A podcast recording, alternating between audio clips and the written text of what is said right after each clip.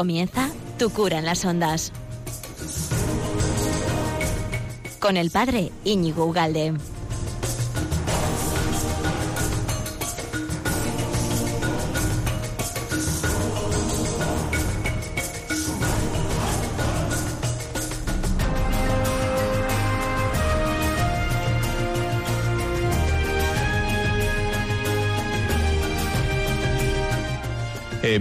Días, amigo de Radio María. ¿Cómo estamos? Vamos bien, ¿verdad? Eh, con ganas de empezar este, este programa ya quincenal sobre tu, bueno, no es sobre tu cura en las ondas, no, es sobre la esperanza, aunque se llama, el programa se llama Tu curas en las ondas, y, estamos hablando de las virtudes que, que son tan necesarias, ¿no? ¿Qué tal estos 15 días? Ha ido bien todo, ¿no? No nos podemos quejar de nada. De hecho, eso es lo que vamos a ver, que no nos podemos quejar absolutamente de nada. ¿Por qué digo esto? Porque estamos viendo la virtud, que es una virtud de la esperanza. ¿eh? La esperanza. ¿De, qué va esto de la virtud de la esperanza? Que nosotros, los cristianos, tenemos la convicción cierta, absolutamente eh, cierta, de que todo tiene, todo tiene solución. ¿eh? Y eso es lo que vimos la semana pasada. Eh, lo vimos con fundamento escriturístico. Menuda palabra. Bueno, pues con fundamento escriturístico nos remitimos al Antiguo Testamento. ¿Te acuerdas? Después de la primera caída se nos prometió un Salvador y estuvieron durante siglos esperando esa, gran promesa. La gran promesa, un pueblo al que tenemos que imitar en ese, en ese aspecto, y otros también, pero bueno, el, el aspecto de espera, ¿no? De un pueblo que esperó, esperó, esperó. Y zas, y les llegó ¿qué? El Salvador. No tenían ni idea que iba a ser el Salvador. ¿eh? No, no sabían si iba a ser una ley, si iba a ser un rito, si iba a ser la liberación ¿no? del pueblo romano, no tenían ni idea de, nada y de hecho muchos no lo reconocieron. ¿eh? Era, era el gran misterio de Jesucristo. Esa fue la salvación. La, la, iba a decir conjuntura, no, la unión de Dios con el hombre, una, una unión inefable, em, inesperable. Nadie esperaba semejante tamaño salvador, ¿no? O sea, estaban esperando como mucho, pues, hombre, no lo sé qué estaban esperando, pero les sobrepasó la, la promesa. De hecho, la, esa fue la promesa, que, que Dios se hizo carne. Y Dios caminó, anduvo entre ellos y les enseñó. Ahí está. Y habló y nos siguió prometiendo cosas. Eso es, digamos, todo el Antiguo Testamento y en el Nuevo Testamento, que comienza, digamos, con Juan el Bautista, se nos sigue manteniendo y se nos apunta la nueva esperanza, la definitiva nueva esperanza cristiana, que es que Cristo, es decir, Dios hecho hombre, nos ha hablado, ¿eh? se ha hecho hombre hombre entre nosotros y nos ha marcado la pauta, nos ha marcado el camino, nos ha dicho cuál es el, cuál es el fundamento de nuestra vida, de toda nuestra vida. Y por tanto, nosotros ya conocemos el camino de la salvación, porque conocemos al Salvador. Hemos creído en Él, que se nos ha dado. No hemos dicho que es demasiado, que son, como algunos judíos dijeron, duras son estas palabras es demasiado pensar que Dios se ha hecho carne. Es que es demasiado. Y, sin embargo, lo hemos creído, aceptamos que Dios se ha hecho carne, nos ha enseñado cuál es el camino de la salvación y estamos ahí. Y estamos en ese momento de, bueno, pues de, ya lo dijimos también, estoy repasando, ¿eh? O sea, que todo esto te acuerdas perfectamente. No tienes excusa. Si te suena de nuevo esto, es que eh, la semana pasada hiciste pella. Entonces, muy mal, porque no hay que hacer pellas. La semana pasada no, la anterior. Bueno, pues estamos viendo cómo Jesucristo es la salvación cumplida, la esperanza cumplida, y estamos en ese momento itinerante, estamos en el camino viator, ¿no? Estamos en camino. Ahora que está, ayer cogí a un, a un peregrino, que era eh, un peregrino aquí, que es que pasa, el Camino de Santiago pasa relativamente cerca por aquí, y estaba lloviendo, me dio lástima el hombre, y dije, por un lado, por un lado dije, bueno, pues si es que es el camino de Santiago hay que mojarse, hay que tal, pero bueno, luego salió la otra, eh, no sé qué beta, salió de mí y dije, bueno, pues ala, vamos a ayudarle y, le menté. Y entonces estaba haciendo el camino de Santiago y ciertamente le estaba ayudando a pensar, ¿no? Y bueno, nosotros estamos en ese estado viator, estamos en ese eh, caminando en el que sabemos que se nos ha prometido un montón de cosas, la presencia de Cristo entre nosotros, el perdón siempre que sea necesario y luego la gran promesa del cielo, pero es verdad que todo mm, digamos, bajo el velo o con el condicionante de la fe. No lo vemos, no lo vemos. Eh, no, no tenemos una apreciación inmediata, directa eh, de todo eso, sino que se nos da a través de la fe. Eh, en cuanto que creemos, en cuanto que decimos fiat, se nos da. Y, se hace realidad entre nosotros. Y esa es la, la maravilla, ¿no? Bueno, entonces, nosotros ayer hablando, es que, bueno, la vida es rica en, anécdotas. Entonces, ayer hablando con una persona, claro, se empeñaba en, hablar del fracaso de Jesús. No, pero es que Jesús terminó en fracaso, la cruz, la cruz, ¿no? Y de, no, no, no, no, no, amigo mío, no terminó en la cruz. Eh, no, no, no te líes, no te líes. Es verdad que hubo una, un momento, es verdad, un momento aparente de fracaso, ¿no? Pero no, era un momento que fue superado por, el acontecimiento de la resurrección y que inmediatamente después de la resurrección ya comenzó a dar frutos eh, la muerte de Jesús. Y dio frutos y sigue dando frutos y uno de esos frutos eres tú y soy yo. ¿eh? Somos nosotros, ese fruto sabroso de la muerte de Jesucristo que no termina en la muerte, ¿no? sino que bueno, empieza en la resurrección y sigue ¿no? esa, onda expansiva de, bueno, de ese acontecimiento de Jesús que, provoca esa esperanza en nuestros corazones. Entonces, estamos hablando de la, de la virtud de la esperanza, que es un, ya sí, ya se ha dado. Con Cristo, con su muerte y con su, con su resurrección, se nos ha dado todo, de forma acabada y cumplida. Ya está, ya. ¿eh? Venga, ya. Cuando dice, venga, ya, empezamos, ya. ya. Pues ya está hecho, ya. Ahora sí que es verdad que hay un todavía, todavía, hay un todavía. ¿Y cuál es ese todavía? Que, que tenemos que aceptarlo.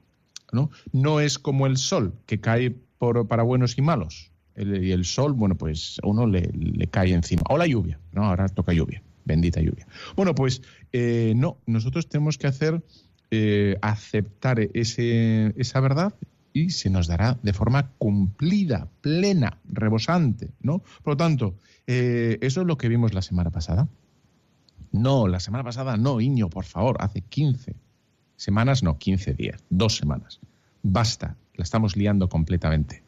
Pues estamos hablando de que hace 15 días la virtud de la esperanza. ¿Y de qué nos toca hablar hoy? Pues hoy no sé cuánto tiempo me voy a enrollar, pero el tema que me gustaría mm, hablar o de los que me gustaría hablar son de los abusos o pecados contra la virtud de la esperanza. ¿Y cuáles son esos abusos o, pecados contra la esperanza? Pues uno es la desesperanza, ¿eh?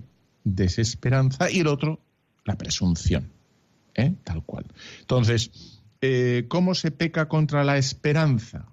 Pues hay dos modos distintos. Uno, digamos, a la bilbaína, que es la, presunción, saca pecho y, ah, tal, pero si esto es facilísimo, pues eso es pecado. Tú, baja el cogote y, ¿no? y, es una, una virtud en el que bueno, pues el exceso, el exceso es malo. Es bueno, yo ya no tengo que hacer nada, yo aquí ya, aquí ya está todo cumplido, por lo tanto yo no tengo ningún ejercicio, ningún... Eh, no tengo ninguna tarea que hacer. Dices, no, hay que, tenemos que caminar. Y, estamos y tenemos que ponernos en camino y disponernos y, querer. Y el otro, el otro es el, el, que se fija solo en el que, oh, yo no voy a llegar. Es la desesperanza. ¿Quién pondríamos aquí de ejemplo? Pues no lo sé, ¿no? Pero el que piensa que no puede, el que piensa que se le queda grande, el que piensa que no es para él, el que le supera, digamos, ¿no? Bueno, pues tanto una cosa como otra. Bueno, pues entonces, dicho todo esto, y como tenemos problemas técnicos, ¿eh? porque aquí la tecnología, pues a veces, eh, bueno, se pone contra uno, pues no voy a poner ninguna cortinilla de música y nos lanzamos directamente ¿eh? al tema que nos ocupa, que es el tema de... Luego, la musiquilla te viene bien para descansar un poquitín, ¿eh? porque si no, aturía bastante. Mi voz, ¿eh? mi aterciopelada voz. Mm, sí. Bueno, pues entramos en el tema de la desesperación, que es el primer pecado de los dos que se pueden cometer contra la esperanza, la desesperación, ¿no? Entonces, recordamos que es verdad, Cristo ya es la esperanza cumplida, pero hay un no todavía, hay un no todavía, que es un, es un no que se da precisamente porque estamos en un momento itinerante que no acabamos de, en el caso del peregrino de ayer, que era alemán, que tenía veintipocos años y que estaba, lo hacía en moto, entonces dejaba la moto no sé dónde, eso es lo que estaba hacer ayer hizo eso, dejó la moto en Pamplona y iba hasta Puente la Reina y no Puente la Reina no, hasta aquí, hasta los Arcos y luego volvía otra vez a coger la moto y dejar la moto en los Arcos y luego seguía andando y, yo le iba y le llevaba hacia atrás, hacia Pamplona eh, para coger el, bueno, un, poco jaleo esto. Pero bueno, em, como ves, la, desesperanza, la desesperanza eh, no es directamente, tengo que advertir ya, la desesperanza no es, eh, y aquí atento, subraya el, tema, porque no es un estado anémico. No estoy hablando de una sensación anémica de cansancio, de fatiga, de que podríamos llamar actualmente como la desesperación, ¿no? Esa sensación de cansancio, de que te cuestan hacer las cosas y, que no, no, no, no, no, tiene nada que ver con eso, ¿vale? Sino mm, es esa convicción y es el abrazar la convicción las dos cosas, porque uno puede tener una tentación de, esto, esto pinta negro, ¿eh? esto pinta muy negro. Bueno, esa sensación, esa tentación existe. Porque todo lo bueno, dijimos hace tiempo, ¿te acuerdas? Precisamente por ser bueno, em, está amenazado por el mal. Y, bueno, y está, es susceptible de romperse. Y una de las cosas que se pueden romper, entre otras muchas, es la, esperanza. Y, qué es lo que puede atacar la esperanza? La desesperanza, es decir, la convicción. ¿eh? Eh, cuando nos llama a la puerta la convicción de que, mm, bueno, pues que no, que esto no va a acabar bien. Ni esto de aquí, de ahora, ni lo de después, ni lo del cielo. Y, es tanto, este, este pecado es tanto como maniatar a Jesús. Porque realmente es decirle, no, tú, tú realmente no, has, no, has, no, no nos has salvado. Tú realmente no tienes todo el poder. Tú realmente no, no puedes luchar contra el mal. No tienes la última palabra. Cuando una persona cae en la desesperanza, está diciendo que el mal o la muerte o el pecado tiene la última palabra y no Jesús de Nazaret, que ha muerto y ha resucitado. Precisamente esa es la gran esperanza, es que Jesús es el que realmente ha vencido al, gran mal, ¿no? que es la, la, consecuencia última del pecado, es la muerte, pues lo ha vencido. Y nos ha dado testimonio de que realmente Él es dueño, Él es Señor. Él es el Señor, el Kyrios, ¿no? Bueno, pues eso se desvanece ante la tentación. Llevo mucho tiempo hablando, ¿eh? Vamos a hacer una pausa en breve. Bueno, pero es el que tiene la, última palabra es Jesús, ¿no? Y sin embargo, el que desespera es el que piensa que son sus propios pecados los que tienen la última palabra. El que no cree que puede cambiar esa situación. El que, mm, el que, bueno, cree más en lo que ve. ¿No? En las circunstancias, lo que ve, ¿no? No es esto está fatal. ¿Quién va a arreglar esto? No se puede. ¿Por qué? Porque ve que el gran jefe, el jefe indio, es un torpe. Y el jefe segundo indio es más torpe todavía. Y toda la tribu india está muy distraído todo el mundo. Entonces, ¿quién va a poner orden en la tribu india? Y uno empieza a mirar y dice, nadie puede poner orden. Entonces uno como que naufraga en, en lo que ve y dice, aquí esto no lo pone, esto no pone orden nadie, aquí es imposible.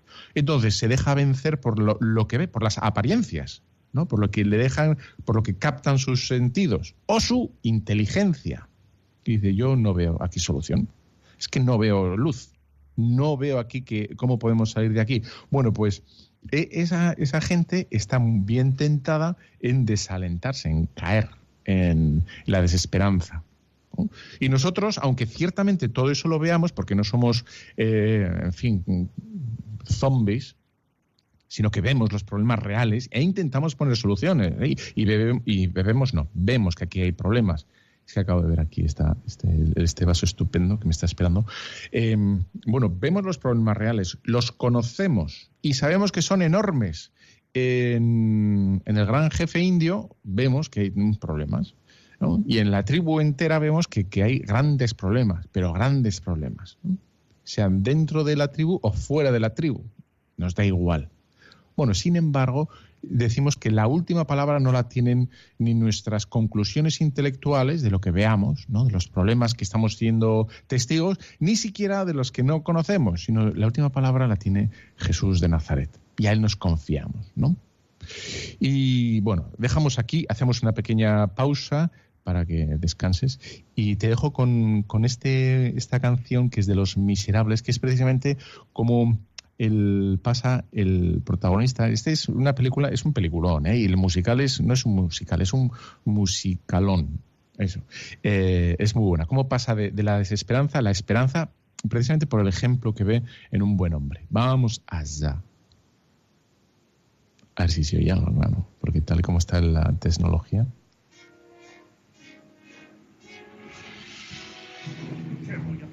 Mío, ¿qué voy a hacer? Soy un maldito ladrón que solo sabe correr. Es tarde ya para mí, es imposible cambiar. ¿Qué voy a decir? Solo puedo gritar. Un grito feroz que nadie va a oír. Todo cambió, no sé a dónde puedo ir. Si hubo un camino para mí, ¿qué importa entonces? No lo vi. Qué triste vivir, qué desgracia nacer. La doble justicia, el recio poder se propuso matar a Valjean por robar un mendrugo de pan.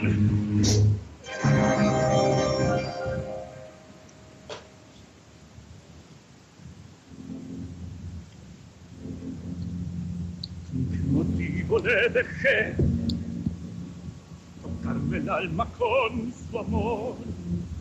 Me abrió su hogar, me dio la mano. Yo no era un ladrón, sino su hermano compro mi alma para Dios, que sabrá él. Al mundo quiero hacer pagar el mismo precio que pagué. Solo quiero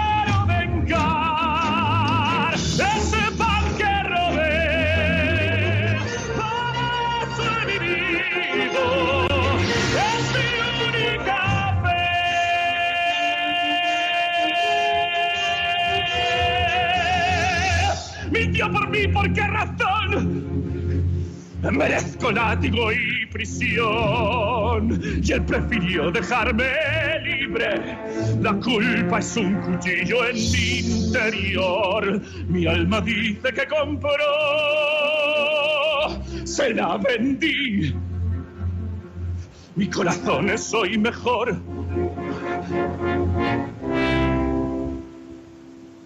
habrá un camino para mí. ¿Cómo habré llegado aquí? Ya no sé ni dónde estoy. Siento vértigo al mirar mi pecado sin perdón este mundo no es lugar para el viejo Jean Valjean. Hoy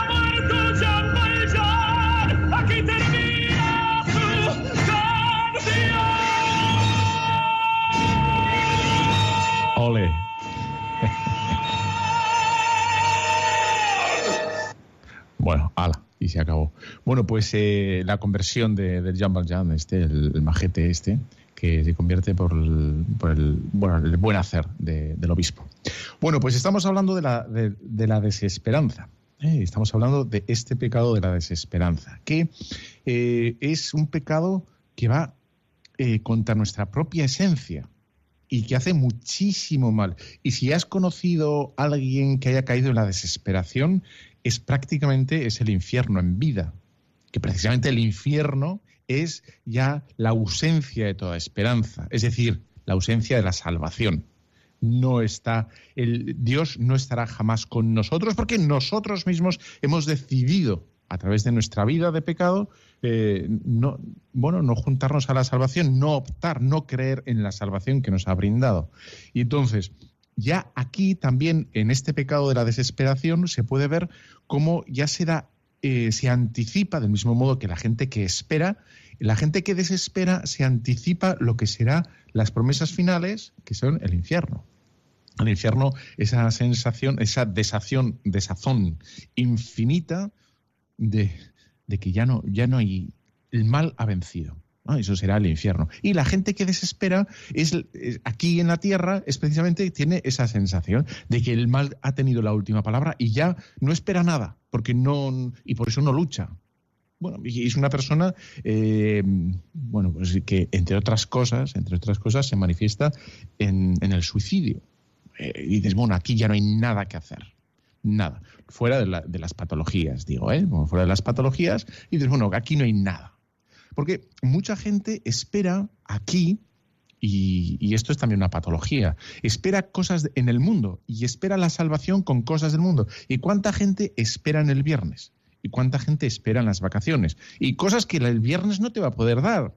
Chiquillo, no te lo va a poder dar el viernes, ni te lo va a poder dar las vacaciones, ni siquiera un nuevo coche, ni siquiera un nuevo estado de vida, ni siquiera un trabajo. Y cuando digo un estado de vida es cuando la gente espera del matrimonio o de la soltería o de una vida sin, bueno, sin ataduras y sin compromiso, espera lo que no le puede dar la vida.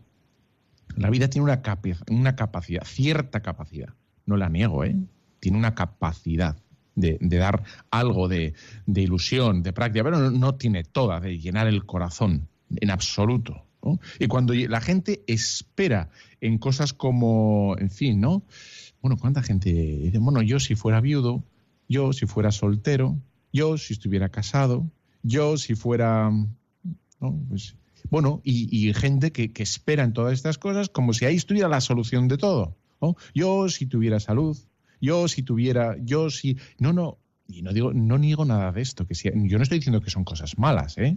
En absoluto, son cosas buenas, pero la cuestión es que mucha gente que, está soltero o casado con hijos o, lo, bueno, y, vive, vive con, con desesperanza absoluta.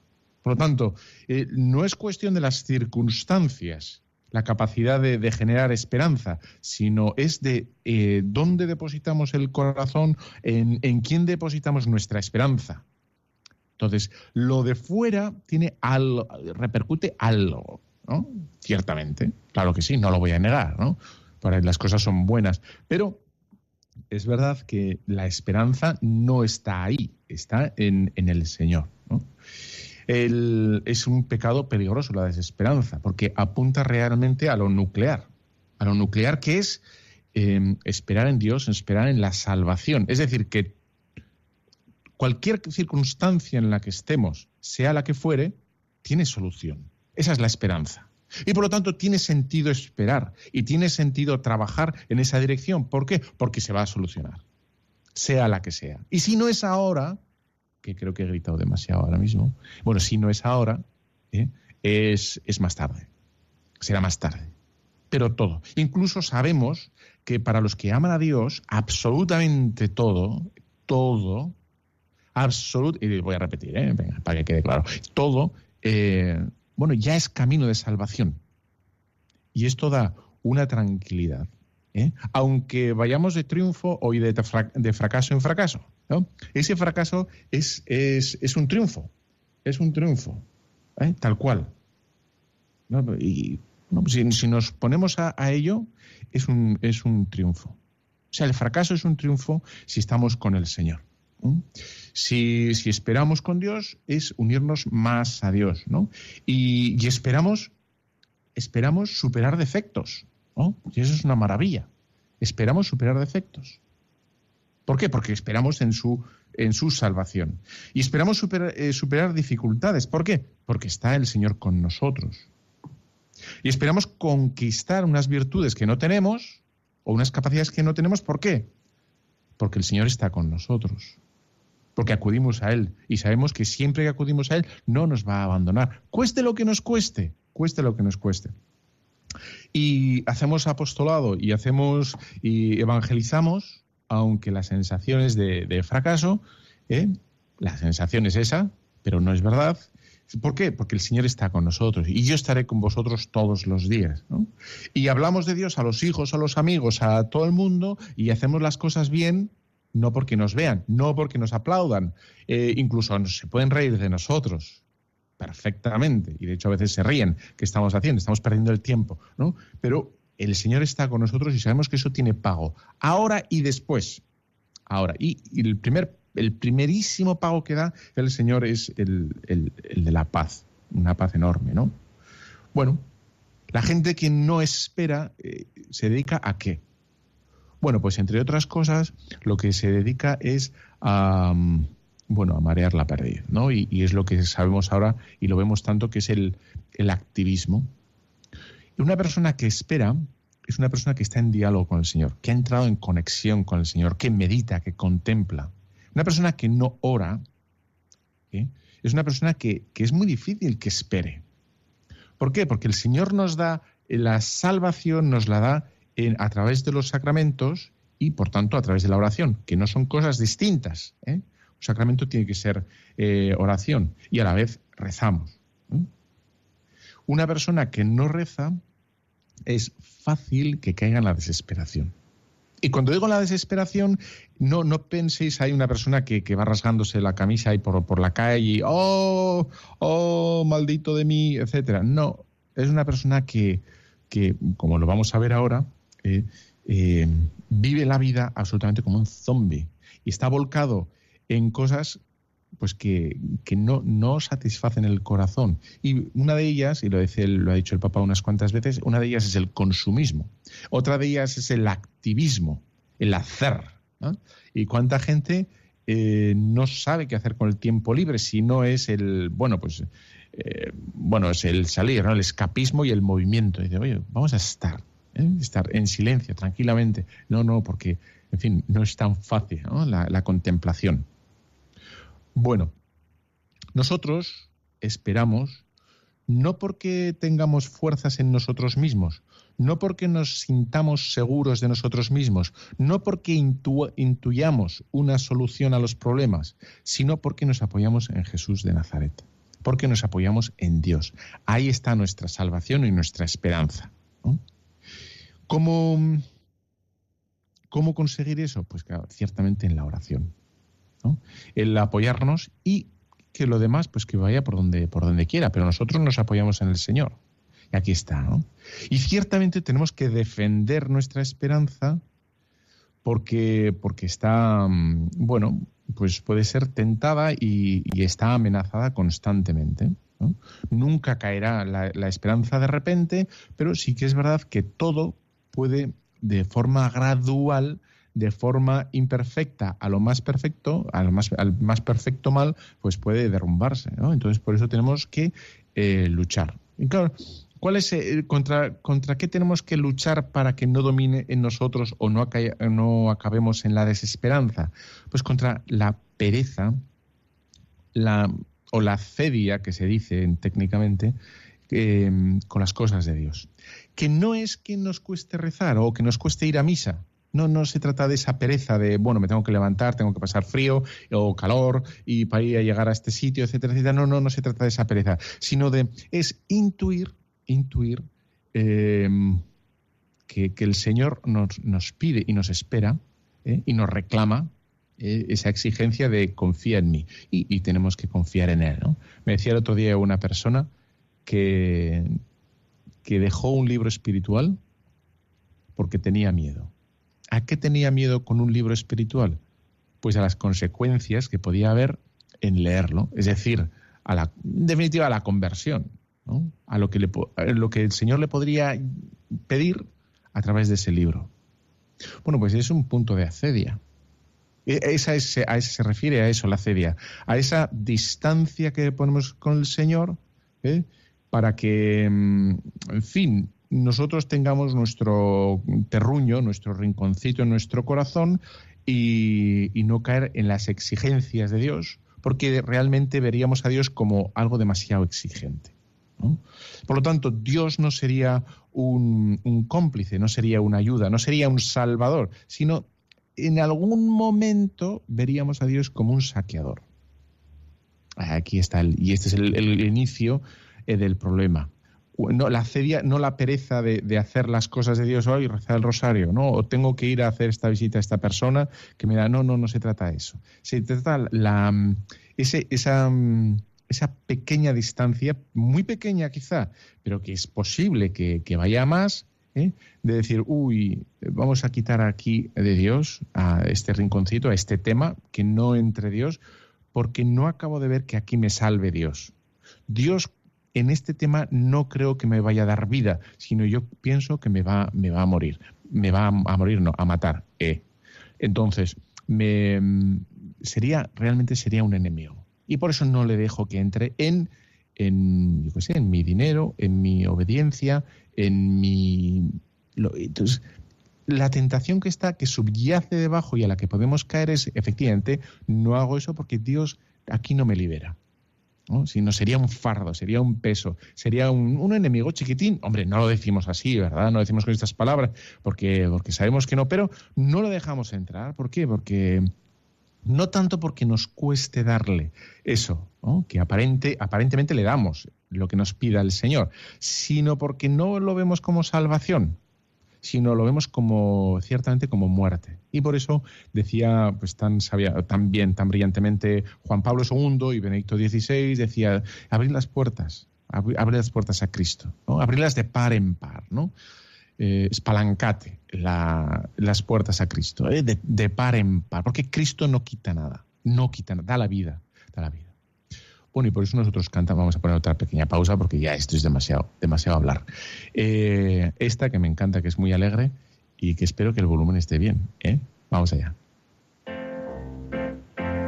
Aleluya. Aleluya es un canto de, alegría, una expresión de alegría, de gozo, de joya, de felicidad. Siempre será en una simple palabra se llene de gracia en este mundo que a todos Él nos dio.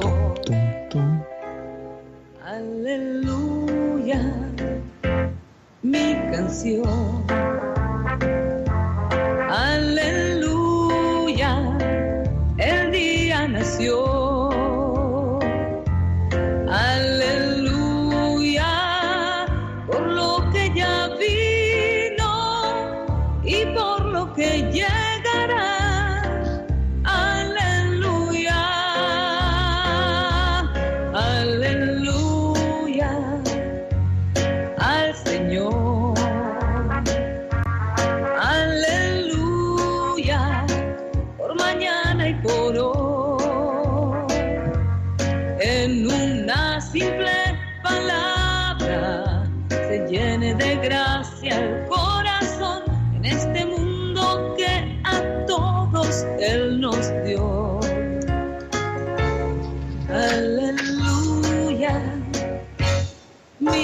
Aleluya,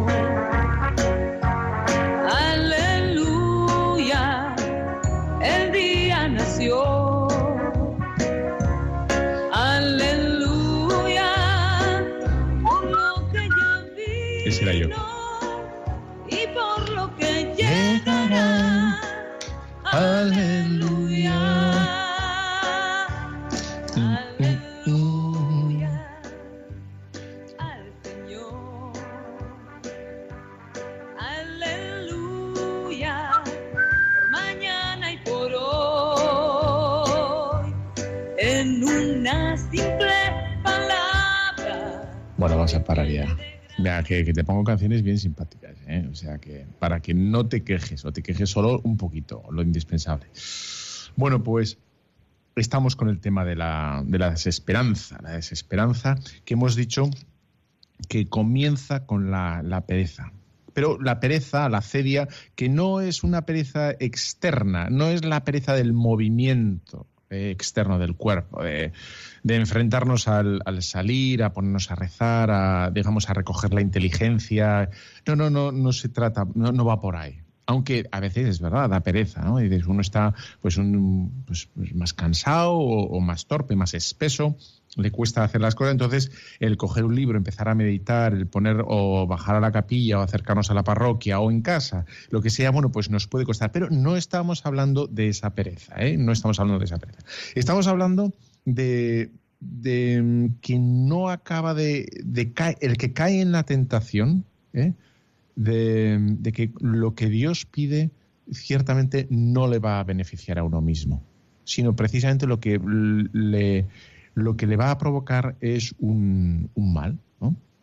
Entonces, eh, no tiene nada que ver la acedia o, esa tibieza, que también es la otra palabra técnica, con el activismo. Es decir, que puede haber un párroco, una catequista o una madre aparentemente muy rezadora o un padre muy piadoso aparentemente que haga muchas cosas, visita a los enfermos, hace no sé cuántas cosas, hace muchas cosas, pero puede haber caído ya aun generando todo este activismo alrededor suyo, puede haber caído en, la tibieza. ¿Por qué? Porque hay un punto que Dios le reclama, que Dios le pide, que Dios le exige. Bendeja todo. Incluso esa bobada, esa bobada que déjalo. Dices, si una persona no lo, no lo hace, no por la debilidad, decir, ese, bueno, pues ese toma y daga que tenemos porque somos así de, de torpes, pero si no lo hace diciendo, no, es que aquí esto no me va a hacer. Yo, yo me he encontrado con gente,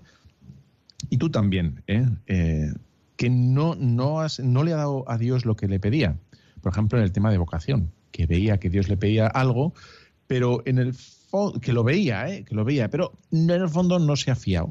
Ha dicho, aquí no puede haber salvación, esto no puede pedírmelo Dios. Que, em, en el fondo es la, gran ironía de todo esto, es que la grandeza de Dios ¿eh? Eh, se ve precisamente como algo que nos sofoca, que, nos humilla, que, nos empequeñece y, que no nos salva, no nos engrandece a nosotros. Y hay una, bueno, uno se aparta, ¿no?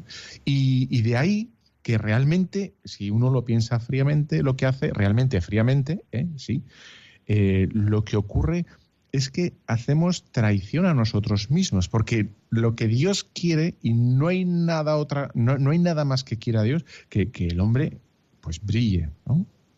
La grandeza del hombre, ¿no? la gloria de Dios. La gloria de Dios es la, grandeza del hombre. lo que Dios quiere precisamente, decía San Gregorio, pero no, me acuerdo, tendría que haberlo mirado exactamente, ¿no? Eh, es que, que el hombre viva, la gloria de Dios, la gloria de Dios que el hombre viva, pero viva auténticamente. Entonces, si nosotros pensamos que Dios eh, no nos va a vivificar, ahí está, ahí comienza. Es, nuestra vocación no es en Dios, no sería en Dios, si sería en algo que yo encuentro o que yo decido, lejos de Dios. O, en todo caso, de las cosas que Dios me pide, yo elegiría esto sí, esto no, esto sí, esto no. Bueno, pues, ¿qué, qué duda cabe que tenemos que tener cuenta que si una persona eh, bueno, pues está muy activa. Eh, en principio, hombre, no voy a decir que está mal, ¿no? Pero, pero no quiere decir, no es un termómetro. Dice, no, mira, mira cuántas cosas hace, ¿no? Y en la parroquia ha hecho 37 cosas y en Internet 150. Y, no, no, no va por ahí la, la cedia o el comienzo de la desesperanza, sino el ver a Dios como ciertamente alguien que, que no puede en mí o todo lo que me exige Dios eh, no sería tan bueno. esa, gente que habrás encontrado, ¿no? Es bueno, no confiar en que yo pueda perdonar. Es decir, lo que Dios me pide a mí, perdonar a, un enemigo, alguien que me la ha jugado, eso no, no me puede hacer bien a mí. Por tanto, yo voy a dejar, no voy a perdonar a esa persona. Porque el mandato de Dios de que yo perdone al enemigo, lo que yo en el fondo creo es que me va a matar más todavía. Por tanto, en mantener esa, esa venganza, en mantener esa distancia, en mantener ese, ese dolor o esa...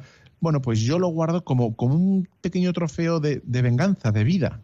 Y me regodeo en ella porque encuentro vida. En el perdón que Dios me manda encuentro muerte. Y por lo tanto me aparto de él. Y son gente que empieza en la tristeza, ciertamente, ¿no? O en, la gente eh, que ha dicho, bueno, con las cosas de Dios, ¿no? Eso, eso en particular no es para mí. Por ejemplo, la santidad, ¿no? Eso no. Y yo lo he oído muchas veces y es una tristeza. Porque la, llamada universal a la santidad que, procede de, bueno, del Evangelio, y nos lo ha recordado el Vaticano II, muchísimos cristianos dicen, pero lo he oído demasiadas veces, le dicen, no, eso, eso no es para mí. Y ciertamente esa es la vocación última del hombre, la santidad. Y claro, si Dios te dice que seas santo y tú no te fías de Dios y dices, bueno, eso, eso es para unos pocos selectos y raros, ciertamente lo que estás haciendo es ser un traidor a ti mismo, a ti mismo, porque es lo que Dios ha pensado para ti, desde siempre. Y esa, esa especie como de, de, de, distancia que ponemos, de mm, incredulidad en las cosas de Dios, ahí comienza la acedia. La, bueno, pues eso, todo esto es de Santo Tomás de Aquino, ¿eh? o sea que y por eso el, el, este pecado va directamente contra el tercer mandamiento. Santificar a Dios, santificar a Dios con nuestras propias vidas, no solo en la Eucaristía, y con nuestras propias vidas. Dar gloria a Dios con nuestra vida. ¿Y cómo es gloria, dar gloria a Dios con nuestra vida? Pues dándole lo que nos pida y lo que, lo que intuyamos que, que nos pide que nos exige, ¿no? Pensando que yo soy distinto y por tanto Dios a mí en particular eso no me puede pedir. Y, y dices, bueno, pues, pues te equivocas. Dios te puede pedir lo que quiera y lo que te pida es bueno para ti. ¿No? Em, yo no puedo ser humilde, yo no puedo ser obediente, yo no puedo eh, eh, lo que fuera, ¿no? Bueno, pues eso es un, gran error, un gran, bueno, no, acabar de entender ni a Dios, ni la relación de Dios con el hombre, ni a Cristo, ni la fuerza de la gracia. Y precisamente, bueno, pues es una gran decepción del hombre propia para con Dios. Y por lo tanto, al ser una decepción del hombre para con Dios, uno que es una decepción, decepción, Íñigo, decepción con. Bueno, decepción. Entonces, al ser una decepción contra uno mismo, ¿qué produce eso? Inmediatamente produce la tristeza. Porque uno no se ha lanzado, porque uno no se ha atrevido, porque en definitiva uno no, no, no ha confiado. Entonces, al no confiarse, eh, eh, de alguna manera también, no solo es negar a Dios, la participación en la propia, en la propia vida, la vida de uno, que, Dios tome las riendas, que Dios sea el protagonista de mi vida, sino, sino eh, también es una negación a uno mismo, a, lo que, al proyecto de Dios en uno mismo. Y como nadie quiere estar triste, esa frustración vital, honda, profunda, como ves, no tiene nada que ver esto con, como he dicho al principio, con bueno, con ningún tipo de tristeza, eh, digamos, eh, patológica, ¿no? Cuando una persona está depresiva, ¿no? Que puede ser cualquier otro. Una persona depresiva, o sea, puede estar, puede ser más santa que, el mayor de los eh, accionistas eh, o bueno, actividades pastorales o activistas pastorales de, cualquier parroquia. Entonces, como nadie quiere estar triste, digamos, por esa negación que profunda que ha hecho a Dios, ¿no? pues ¿qué, es el paso inmediatamente posterior que, realiza? Es la evasión de uno mismo. Uno se tiene que evadir. ¿De quién? De uno mismo. ¿Por qué? Porque uno está frustrado consigo mismo. ¿ah? Y me decía una persona, es que, es que me molesta todo. Me molesta todo. Y no aguanto ni un minuto. Bueno, es que el problema no es todo, eres tú está dentro. El problema no es que esto haga calor o frío, o que tengas mucho o poco. El problema no es que, no es el problema nada de eso, si el problema está en ti. ¿eh? Ahí está. Entonces, como el problema está en ti, rápidamente ¿qué hacemos? Eh, como pues nos evadimos del problema. ¿Y dónde está el problema? No es que la casa esté fría o caliente, no es que el trabajo sea exigente o no tengas trabajo, sino el problema está en ti. Todo eso puede existir, ¿eh? todo lo otro, lo del trabajo grande, pequeño, mucho, exigente, o todo eso, claro que se pueden ser problemas. Pero como el problema está en uno mismo y uno no quiere estar en el problema, sino que hace, se evade de sí mismo. ¿Y cómo nos evadimos? Pues, eh, y esto, esto cito a Santo Tomás, ¿no? Eh, él hace un elenco. Y, una de las primerísimas cosas que pone es la superficialidad, ¿no? La curiosidad. La curiosidad que, bueno, pues la curiosidad mata al gato, miau. Y después eh, lanzarnos a la vida hacia afuera. ¿Por qué? Porque hacia adentro, en la contemplación, en la adoración, en la oración, hemos, hemos consentido una falla, una ruptura para con Dios, una, una, falta de confianza, no queremos ver esa herida, no la queremos mirar, por lo tanto, en vez de vivir hacia adentro, ¿eh? vivimos hacia afuera. Y entonces, que, pues eso, pues horas con internet o, vamos de shopping, ¿no? Que es las compras. Las compras, vamos a, bueno, cada día un modelito distinto de yo qué sé qué, ¿no? Y de, bueno, hay que comprar, hay que, hay que vivir hacia afuera. Y rápidamente ves que lo, lo que más ofrece el mundo moderno son las grandes avenidas, las millas de oro las millas de oro. Todo el mundo está en las millas de oro. Yo hay alguna también por curiosidad y tal. ¿eh? Pero bueno, no, no me dedico ahí a, mirar ahí horas y horas. Pero bueno, en fin. Eh, bueno, esa es la gran oferta, es decir, el ocio, la vida hacia afuera. La vida hacia afuera. Y, el horas y horas hacia afuera. ¿Y el por qué? Porque hacia adentro no hay vida. Entonces ahí empieza ciertamente la tristeza, porque no hay, no hay mejor almohada que el, saberse amado, comprendido, abrazado por el Señor. Y que uno ha hecho buenamente lo que ha podido. Y si no lo ha hecho, ¿eh? porque ha sido un pequeño canalla ¿eh? y ha dicho que no, pues al final de la noche siempre podemos decir, Señor, perdón.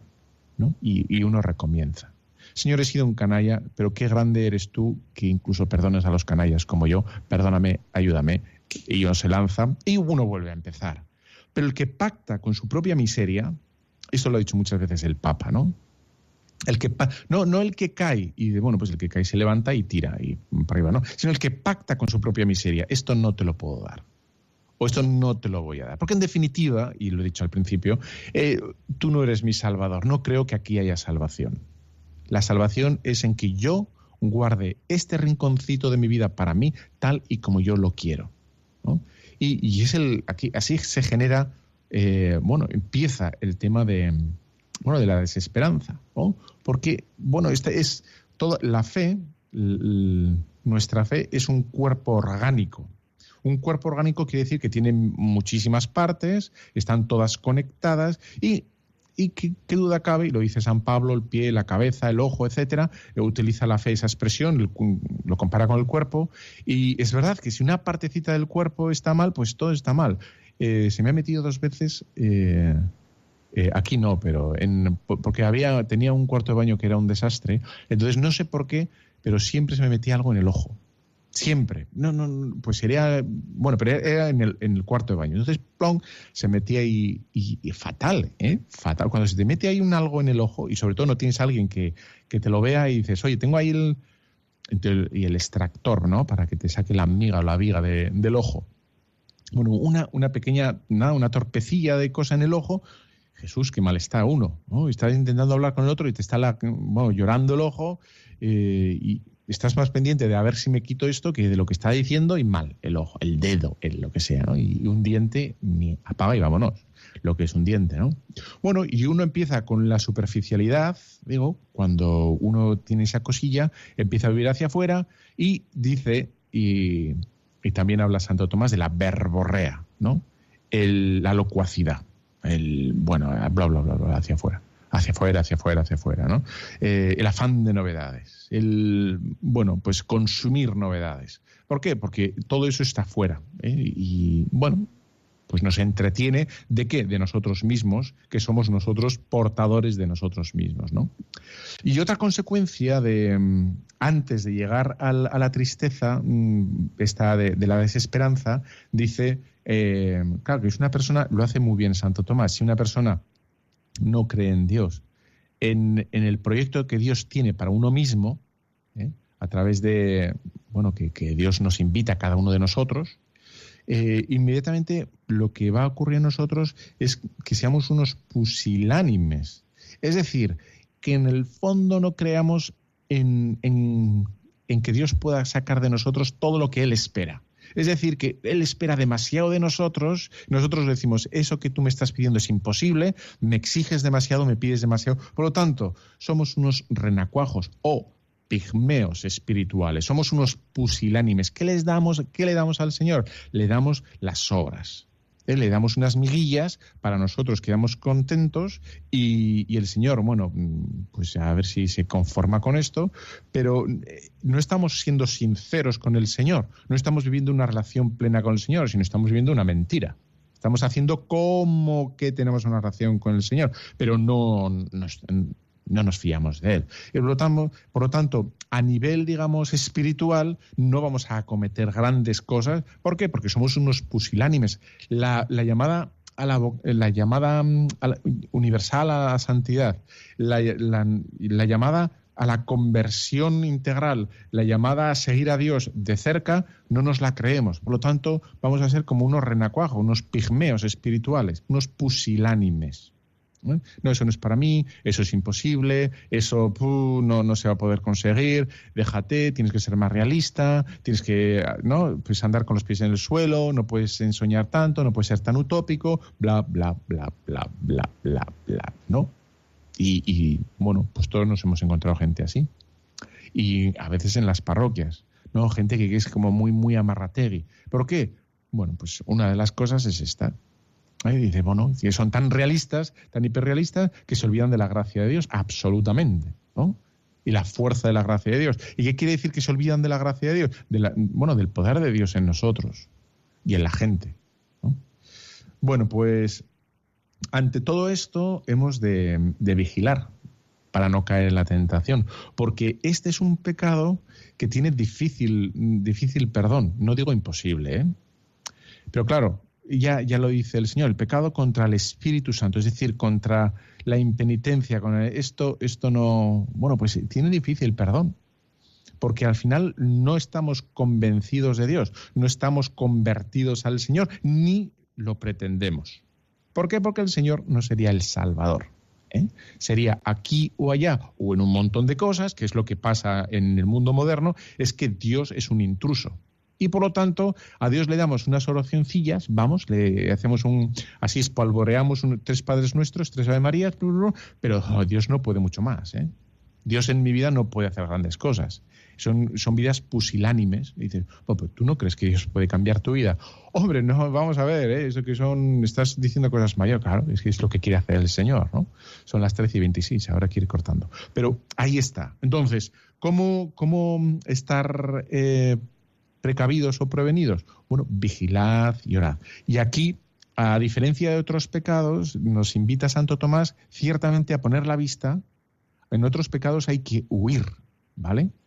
En este pecado no hay que huir, sino hay que acometer con fuerza. En cuanto veamos que el demonio está metiendo, infiltrándose y está poniendo, separando, está metiendo esa especie de, eh, incredulidad o, duda entre Dios y nosotros, hay que decirle sí, creo, sí, eres mi Salvador, sí, eh, acepto lo que me diga rápidamente.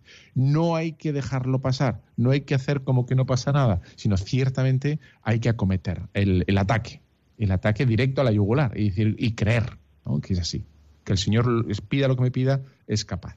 Y me está picando la garganta y parece que voy a estornudar. no, era toser. Son verbos distintos. Esto no hay que ser. Bueno, pues así es. Eh, ¿Cómo tenemos que, no caer en la tentación? Inmediatamente, cuando intuimos, sentimos que algo nos supera, es decir, y puede entrar esa sensación de, oh, esto, esto me supera, es cuando hay que hacer ese, el fiat de la Virgen María. Hágase. Como yo, como yo, una, una sirve esclava, puedo ser madre de Dios. Ciertamente es una barbaridad. ¿eh? Por, muy María que fuera. ¿eh? Lo que nosotros decimos es una barbaridad que María es madre de Dios. Es que es una barbaridad. Y esa barbaridad no le separó a la Virgen María y dijo, pues esto, me supera, sino todo lo contrario. ¿eh? Eh, dijo, sí, fía, hágase, me fío, cúmplase. La, esa es la, y ahí está precisamente la grandeza la grandeza de espíritu, la magnanimidad de la Virgen María. Hágase, cúmplase, no sé cómo va a ser exactamente, pero hágase. Porque Él puede, Él puede más, Él, él es el Salvador, ¿no? es el que puede transformar nuestra vida, eh, desde dentro y desde fuera, y desde ambos lados, ¿eh? desde todos sitios. Oye, fantástico, eh, nos vamos. Te dejo con la bendición de Dios Todopoderoso, Padre, Hijo, Espíritu Santo, descienda sobre cada uno de nosotros y vosotros. Amén.